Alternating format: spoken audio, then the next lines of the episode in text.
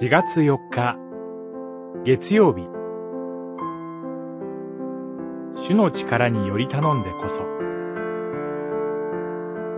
新明記。一章。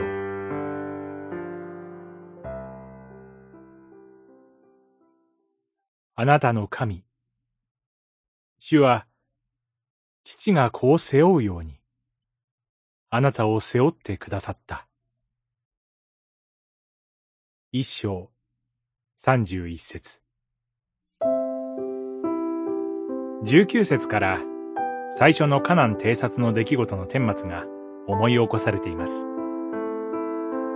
ホレブからカナンの入り口までは十一日の道のりに過ぎませんが、偵察隊の報告を聞いて民が臆したことによって、その道のりは40年にも広がってしまいました。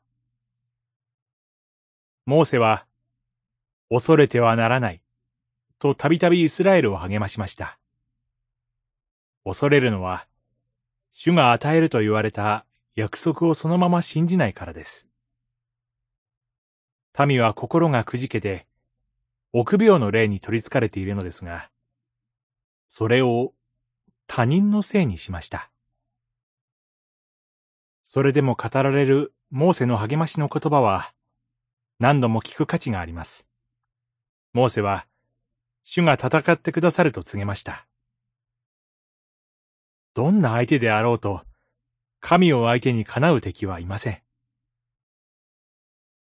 モーセはそれを過去の経験に訴えて、歴史を思い起こすよう促します。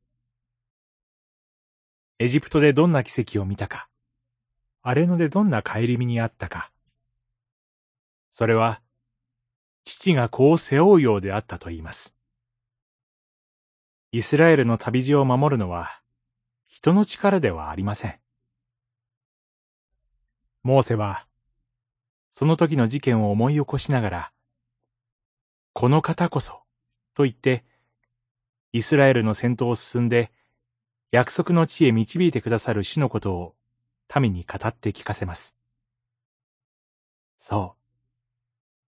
いつでも主は先頭に立って、民を約束の地に導くお方です。